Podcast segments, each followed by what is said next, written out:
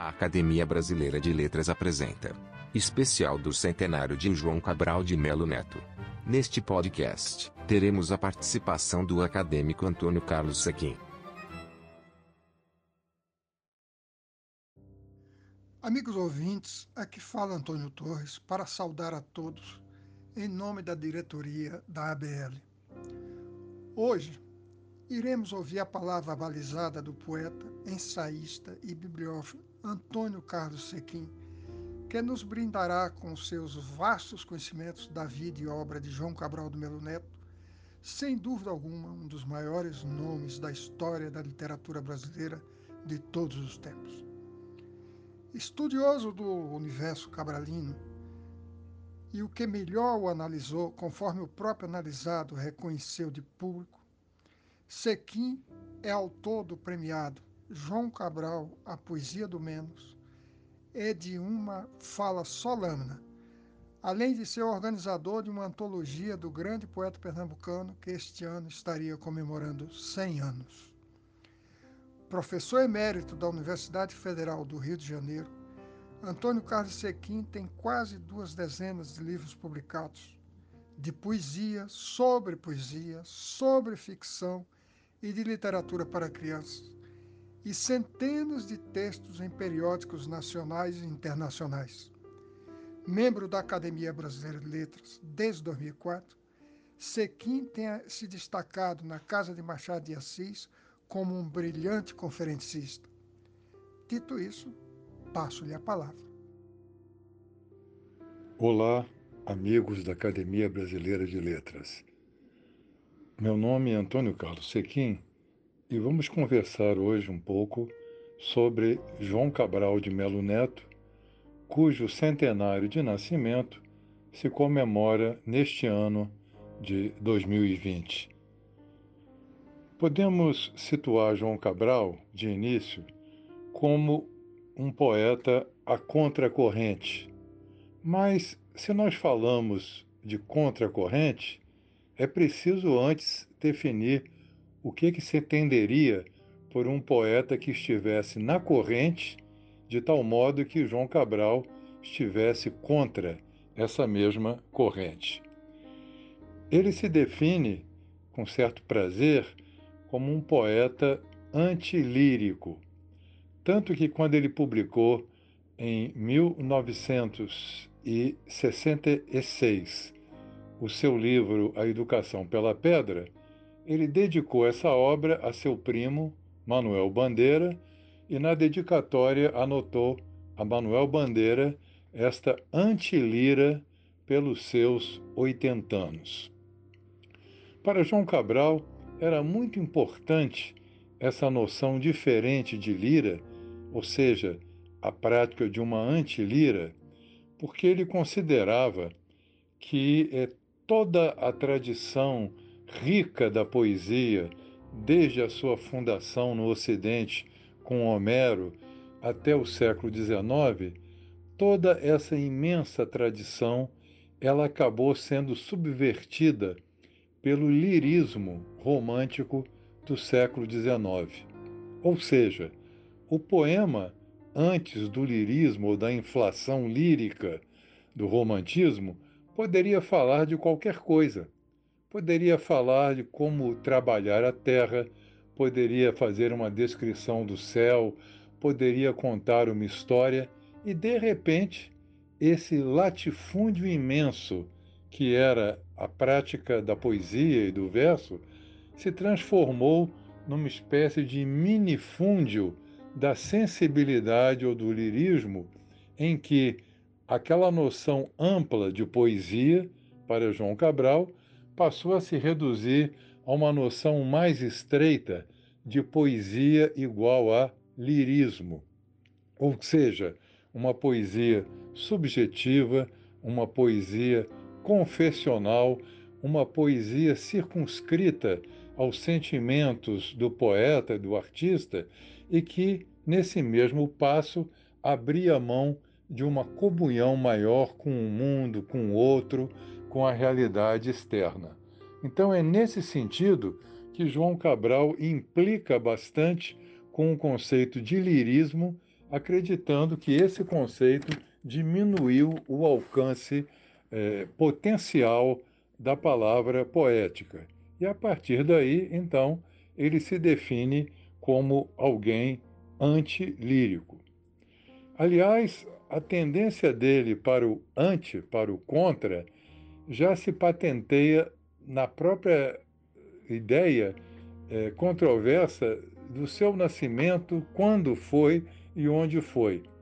Porque, embora eh, os registros civis apontem o dia 9 de janeiro de 1920 como a data do seu nascimento, ele gostava de dizer que não foi exatamente nesse dia, teria sido alguns dias depois, e que no cartório a data equivocada acabou prevalecendo. Em que local ele teria nascido? Segundo o próprio poeta, ele nasceu no Recife, mas deveria ter nascido no engenho da família, no engenho do Poço. Então, mesmo tendo nascido em Recife, segundo ele afirma, e Ledo Ivo, por exemplo, discordava disso, achava que ele gostava de dizer que nasceu no Recife, mas na verdade tinha nascido no interior. Bom, mesmo que fosse verdade, eh, João Cabral tem um poema sobre o assunto intitulado Autobiografia de um Só Dia, em que ele narra em que eh, o local em que os, os bebês né, deveriam nascer na família era um quarto situado em frente ao rio Capibaribe, e que, por um erro na avaliação do médico, ele nasceu antes da hora num quarto cheio de imagens de santos, e ele já nasceu blasfemando ou gritando contra o ambiente eh, da vida que, em que ele surgiu. Então vejam que o seu próprio nascimento já é a contracorrente. É a contracorrente da data, porque não se sabe qual é a certa, e a contracorrente do lugar, porque também não se sabe se foi no Engenho ou se foi no Recife, e sendo no Recife, a contracorrente é que ele não nasceu no quarto apropriado que a família reservava para todos os partos. E esse poeta, esse grande poeta brasileiro, né, ele também entra numa tradição muito pessoal, que eu diria também que é uma contra-tradição, na medida em que eu, sem ser uma contradição, na medida em que eu considero que pode haver dois tipos, digamos, de grandes artistas. Né? Há aquele poeta, aquele criador, que compõe e que escreve a partir de certa tradição vigente e que ele leva a um ponto extremo. Imaginemos a contribuição ímpar, excepcional de Carlos Drummond de Andrade. De algum modo, o clima modernista já estava pronto para que o grande poeta avançasse alguns capítulos dentro da poética modernista e levasse o verso novo a um grau de excelência que ninguém tinha levado. Quando eu comento isso, a gente observa que Drummond ele cria a partir de um ambiente que de algum modo justificava a necessidade e o surgimento de um poeta qualificado que levasse à frente uma gramática da poesia que já estava delineada previamente. E há outros poetas que, contra vento e maré, irrompem sem ter uma genealogia bem assentada. Ou seja, se você pode explicar Drummond ou compreender Drummond por aquilo que outros fizeram e que ele levou a um ponto superior, por outro lado, você não pode compreender Cabral a partir daquilo que os predecessores dele fizeram, porque, de alguma maneira, a poesia de Cabral não estava prevista no, nos capítulos da poesia brasileira de então. Dessa forma, distingamos, sem que isso implique um juízo de valor, já que eu estou comparando aqui dois excepcionais poetas, Drummond e Cabral, que há poetas que acrescentam capítulos à história da poesia. e há poetas que criam uma gramática nova dentro dessa poesia, obrigando também, de algum modo, o leitor a se reciclar. Porque é, se o poeta lança uma gramática nova, uma maneira completamente diferente de conceber o fenômeno estético, o leitor vai para essa gramática com os elementos da gramática antiga e não vai entender, ou não vai gostar, ou vai recusar num primeiro momento. Dizer, o poeta, é, como Cabral, ele tem que inventar também o seu leitor. Esse leitor tem que se desacostumar com os capítulos que ele estava percorrendo da poesia até então. No caso da literatura brasileira, nós podemos detectar alguns grandes nomes que romperam com a previsibilidade linear, digamos assim, né, é, dos movimentos literários e criaram quase que idiomas próprios, idiomas poéticos específicos, e que por isso mesmo são tão originais que nem permitem que sejam continuados, porque eles não teriam senão imitadores. Quais foram esses nomes, entre alguns poucos outros? Me ocorre agora, evidentemente, a figura de Machado de Assis, eh, me ocorre a obra, eh, a figura e a obra, eh, sobretudo a obra, né, de Machado de Assis, a obra de Augusto dos Anjos, a obra de um Guimarães Rosa e a obra de João Cabral de Melo Neto. Diante da gramática tradicional da poesia, essa obra cabralina, ela vai inovar em todos os aspectos. Para quem quiser se aprofundar no assunto, eu indicaria um ensaio né, que eu escrevi abordando exatamente essa questão, chamado João Cabral, eh, do fonema ao livro. Ou seja, eu procurei examinar as inovações que, que Cabral trouxe para a nossa poesia, partindo do elemento mínimo, que é o fonema, até um elemento máximo, que seria o livro ou a obra inteira. De modo muito resumido, eu diria para vocês o seguinte: quanto ao fonema, ninguém pode, a rigor, inventar fonemas que não existam no seu idioma mas a tradição poética valoriza, na, eh, valoriza a vogal, a assonância, a melodia do verso muito vinculada né, à suavidade da vogal. E João Cabral vai valorizar, ao contrário, a aspereza da consoante, dos encontros consonantais, de tudo aquilo que rompa a linha melódica é, é, como ele chamava, flutuante e fluvial né, do discurso poético. São as pedras consonantais que assolam a paisagem, é, digamos, fonética da poesia do Cabral evidentemente, gerando um certo desconforto no leitor acostumado às aliterações e às rimas convencionais. Partindo do fonema, chegamos à palavra, e a palavra em Cabral é preferencialmente um substantivo concreto: pedra, chão, luz, sol, deserto, quer dizer, realidades existentes de maneira sensorial e física.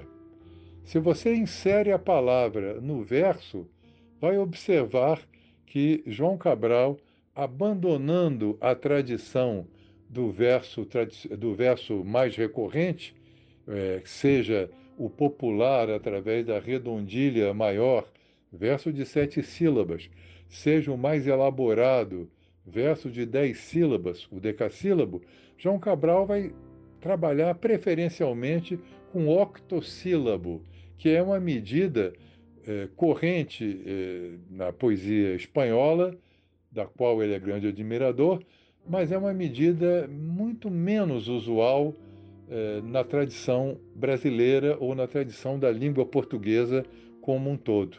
Então, tudo que desautomatize a expectativa do leitor é exatamente aquilo que João Cabral busca. Se o leitor quer a suavidade da vogal, ele dá a aspereza da consoante. Se o leitor espera um vocabulário de essências abstrato, íntimo, João Cabral lança a contundência da pedra do sol e do deserto.